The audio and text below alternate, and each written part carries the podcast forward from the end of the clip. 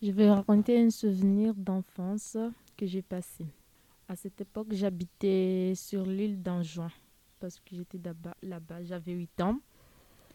Il y avait un radio chez moi. C'est la première fois que mon père l'amenait chez nous.